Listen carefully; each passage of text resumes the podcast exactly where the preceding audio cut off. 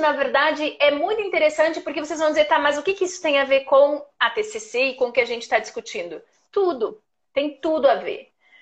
Tá no âmago, né, da lógica da TCC que a gente precisa testar as hipóteses, que a gente precisa ver se não existe alguma explicação alternativa. Não porque esta esteja errada, porque pode ser que o universo esteja conspirando contra a gente.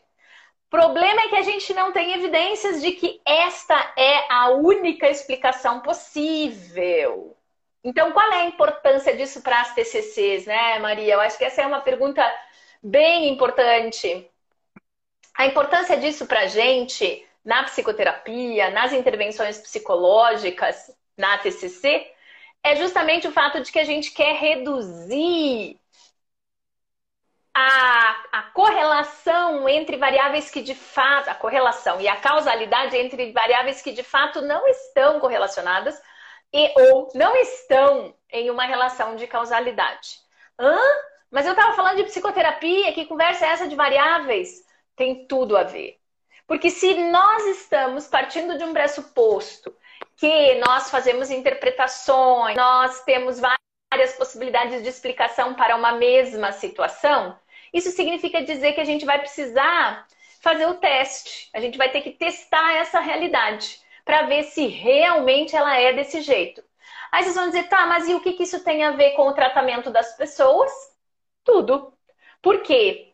Porque, de fato, supostamente, a gente parte do pressuposto que uma intervenção psicológica ela deveria ser melhor que o acaso. Ela deveria ajudar mais as pessoas do que uh, o, qualquer variável que a gente não sabe qual é. Como é? A passagem do tempo, por exemplo. Né? A passagem do tempo, por exemplo.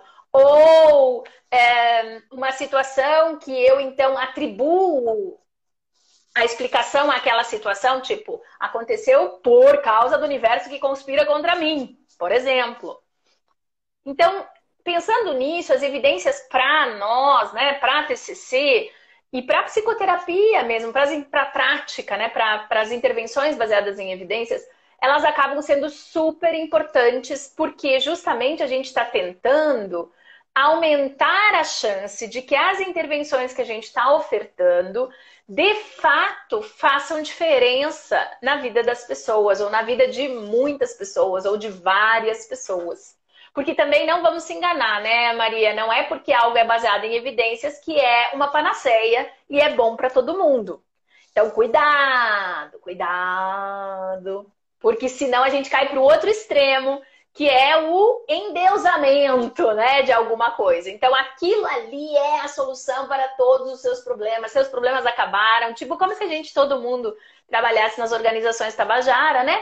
E vendesse aqueles produtos maravilhosos das organizações Tabajara que a propaganda é essa, seus problemas acabaram, né? Só que não. Porque, de fato, seus problemas nunca acabaram. Nossos problemas nunca acabaram, gente. Os problemas fazem parte, né? Então, pensando nisso, é, quando a gente está falando da importância das evidências, a gente está falando justamente do quanto a gente vai ter uma confiabilidade, uma segurança nos efeitos daquela intervenção que a gente está ofertando, né? E que ela aconteça uh, e que a gente possa dizer que ela está acontecendo uh, com uma maior probabilidade por causa da nossa intervenção do que por qualquer outra variável aleatória que esteja intervindo aí naquele momento.